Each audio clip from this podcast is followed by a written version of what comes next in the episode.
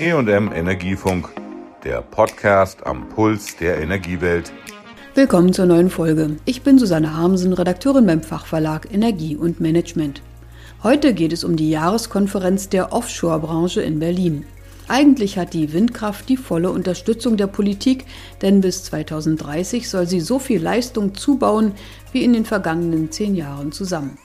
Sogar Außenministerin Annalena Baerbock sprach auf einer Ostsee-Konferenz davon, dass die Energiewende immer mehr von einem Projekt von Nationalstaaten zu einem Projekt Europas wird. Die Branche betont aber, dass Politiker nur vom Papier her denken, sie aber in Stahl und Beton alles umsetzen müssen, was nicht mit einem Federstrich getan ist. Darum will der Bundesverband der Windparkbetreiber Offshore BWO, dass die ganze Wertschöpfungskette in den Fokus genommen wird. BWO-Geschäftsführer Stefan Timm. Wir wollen 30 Gigawatt bis 2030 zugebaut haben in der deutschen Nord- und Ostsee. Auf europäischer Ebene reden wir hier von über 60 Gigawatt. Und insgesamt ist das deutsche Ausbauziel bei 70 Gigawatt in der deutschen Nord- und Ostsee, beziehungsweise auf europäischer Ebene. Innerhalb der Europäischen Union reden wir über 300 Gigawatt. Dazu kommen Großbritannien und Norwegen also ganz erhebliche Zubaumengen. Gleichzeitig beobachten wir, dass die Ausbauziele auf der ganzen Welt angezogen werden. In Europa haben wir heute eine Produktionskapazität für Turbinen bei ungefähr 7 Gigawatt. Diese Zahl, das hat Wind Europe ausgerechnet, muss bis zum Jahr 2030 verdreifacht werden, um die Ausbauziele zu erreichen und dann vor allem auch den Ausbau in der Geschwindigkeit fortsetzen zu können, dass wir auch die 2045er Ziele erreichen. Wenn wir auf die Zahl der Fundamente gucken, sprechen wir von einer Vervierfachung der heutigen Produktionskapazitäten äh, in Europa. Das Ganze braucht Vertrauen. Ein Baustein des Vertrauens ist ein stabiler politischer Rahmen. Ich glaube, da kann Deutschland punkten. Es äh, gibt da sicherlich großes Interesse. Aber wir brauchen eben auch günstige Rahmenbedingungen für diese Investition. Da gibt es mittelständische Unternehmen, die dreistellige Millionenbeträge in die Hand nehmen müssen. Die brauchen günstige Kredite, die brauchen Sicherheiten. Andernfalls können wir diese Ziele nicht erreichen. Stahl und andere Rohstoffpreise sowie Transportkosten seien seit dem Ukraine-Krieg enorm gestiegen. Dadurch sei es schwierig, in einem guten Preis zu bauen. Deshalb sollten Gebotskomponenten in Ausschreibungen wegfallen, regte Tim an. In den USA waren zuletzt Milliardensummen für das Baurecht von Offshore-Windparks geboten worden. Das verzerre den Wettbewerb und führe zu hohen Strompreisen, fürchtet die Branche. Ebenso wie die aktuelle Erlösabschöpfung für durch die Energiekrise angeblich überhöhte Preise. Günstige Baukonditionen ohne Sonderzahlungen an den Staat dagegen senkten auch den Strompreis für die Industrie. Das sei auch besser als Differenzverträge, wie sie die Europäische Union möchte. An den aktuellen Geboten könne man nichts ändern, wohl aber an den künftigen Ausschreibungen, appelliert Stefan Timm. Wir spüren das natürlich am Ende am Strompreis. Es ist eine Binsenweisheit. Wenn Sie Geld irgendwo ausgeben, müssen Sie es als Investor irgendwann zurückverdienen im Laufe der Lebensdauer Ihrer Anlagen. Und das muss sich am Ende für die Investoren rechnen. Das heißt also, die Strompreise werden hier künstlich durch die Gebotskomponente auch ungünstig beeinflusst. Wir sehen eher Chancen darin, dass wir wegkommen von dieser reinen Fokussierung auf einen Preis hin zu einer höheren Qualität der Energiebereitstellung. Zu solchen Qualitätskriterien gehöre, dass tatsächlich rasch gebaut wird und dass auch das spätere Recycling der Anlagen eingeplant ist. Diese Weichenstellungen müssten noch in dieser Legislaturperiode erfolgen, sonst seien die Ausbauziele in Gefahr. Denn ohne klare Signale vom Staat werde niemand investieren in Herstellungskapazitäten für Jahrzehnte. Jörg Kubica, Geschäftsführer von Örsted in Deutschland, beschrieb den Engpass bei der Beschaffung der Bauteile, wenn ein Unternehmen erst einmal den Zuschlag für einen Windpark bekommen hat. Wir haben als Örsted in den letzten Jahren quasi die ganze Supply Chain leer gekauft, weil wir hier bei Siemens äh, in Cuxhaven oder aber auch bei Steel mit Norden haben, das ist eine Dillinger Tochter, die Produktion geordert haben. Das sind hervorragende Unternehmen, Stil mit Nordenham aus der Stahlindustrie, muss weiter Innovation vorantreiben, muss seine Kapazitäten erhöhen, kann das am Standort nicht. Das ist Monopiles, da wo die Turbinen draufstehen, ne, im Wasser. Interessant ist es, dass sie keine Genehmigung haben für Sonntagsarbeit, was den Output pro Jahr um 20% erhöhen würde.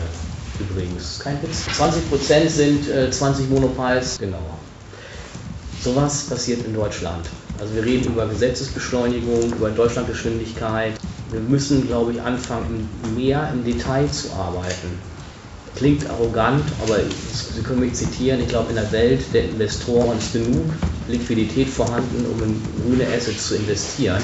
Es liegt einfach an der Manpower und an der Qualität der Arbeit, dass es auch passiert. Deshalb ist es auch ein Appell hier, die Weichen so zu stellen, dass die Wertschöpfung in Europa bleibt, bleiben kann. Und nicht nur die Hersteller von Rotorblättern oder den Standbeinen der Turbinen, den Monopiles, seien wichtig für einen raschen Zubau.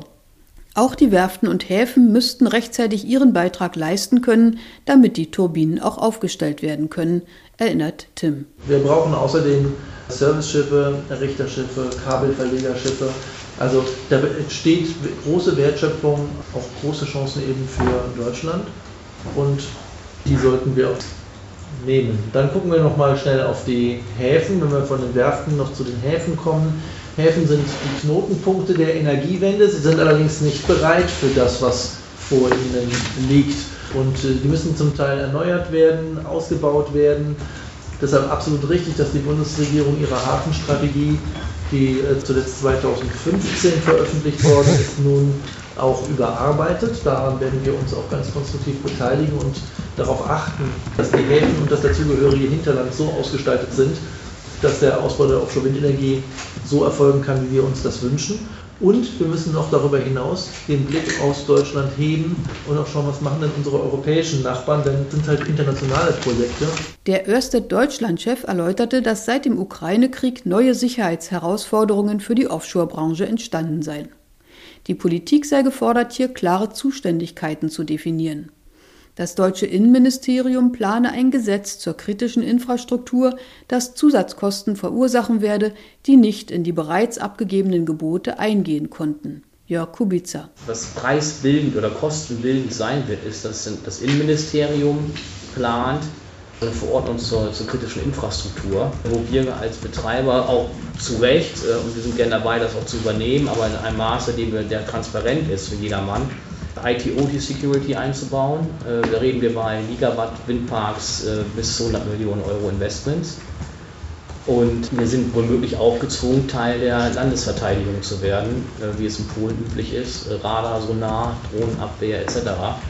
Und alles Kosten, die wir natürlich jetzt im Gebot nicht sehen. Und wenn wir sie sehen, würden wir uns rausbieten, weil andere sie vielleicht nicht haben. Also das ist ein System, was schwierig ist. Die Branche begrüßte erste politische Ansätze, die Windparks nicht mehr nur national zu planen, sondern mit den Nachbarn abzustimmen. Auch die internationale Vernetzung mit Stromleitungen sei gut, um möglichst viel Windstrom nutzbar zu machen.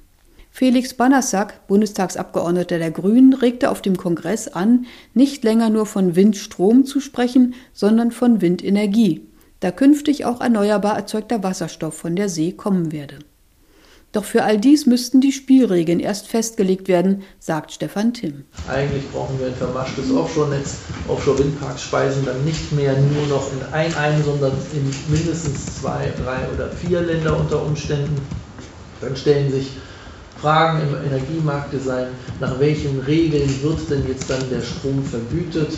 Wie gehen wir mit Begrenzungen der Interkonnektoren um, wenn also die äh, Interkonnektoren überlastet sind? Ja, das sind alles Dinge, die jetzt geklärt werden müssen. Das war unter anderem eines der Themen auch in der Konferenz in Ostende. Und die Energieminister haben ein sehr großes Interesse daran, das auf den Weg zu bringen und zu lösen. Auch in die Beschaffung von Fachkräften müsse sich die Politik europaweit einbringen. Aktuell seien etwa 60.000 Menschen in der Offshore-Branche beschäftigt. Das reiche aber bei weitem nicht, meint Stefan Timm. Bis 2030 rechnen wir damit, dass wir etwa 250.000 qualifizierte Arbeitsplätze im Bereich der Offshore-Windenergie besetzen müssen. Und das führt uns dazu, dass wir natürlich eine Qualifizierungsoffensive brauchen. Von Menschen, die bereit sind, da rauszugehen und Offshore-Windenergieanlagen aufzubauen.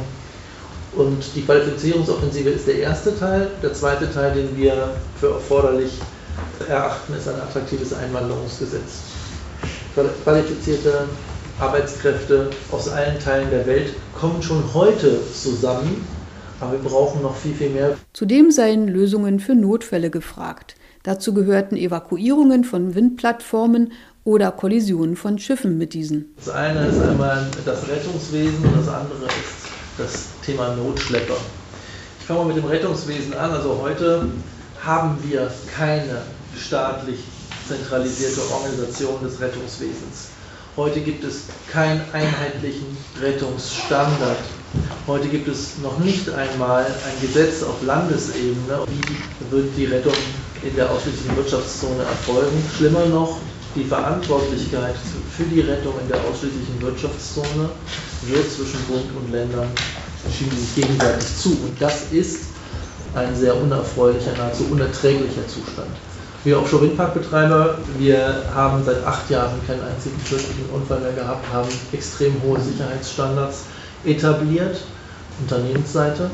Und wir setzen uns dafür ein, dass wir diese hohen Standards auch flächendeckend einheitlich und rechtlich verbindlich umgesetzt bekommen. Und noch mehr, wir wünschen uns sogar, dass der Bund hier Verantwortung übernimmt, die Rettung selber organisiert und die Branche hat sich bereit erklärt, die Kosten dafür zu tragen. Es geht uns also nicht darum, uns einen schlanken Fuß zu machen. Das zweite Thema Notschlepper. Auch hier sagen wir, Mensch, der Bund könnte das einheitlich organisieren. Auch hier wird die Gemeinschaft der Offshore-Windparkbetreiber die Finanzierung gewährleisten. Es gebe auch noch keine Logistikkette für den Rückbau der ersten Offshore-Windparks, der ab den 2030er Jahren nötig wird, erinnerte Ørsted-Chef Jörg Kubica. Also Sie haben den Aufbau, der rausgeht und den Abbau, der reingeht. Und das wird irgendwann nicht matchen. Wir reden auch da über die erste Generation Offshore-Windparks. Das ist kein kleines Zeug, was da draußen steht. Das bedarf auch einer sehr klaren logistischen Idee. Das war die heutige Folge mit Einblicken vom Jahreskongress der Offshore-Windbranche in Berlin. Tschüss, sagt Susanne Harmsen. Das war der EM Energiefunk. Bleiben Sie voller Spannung.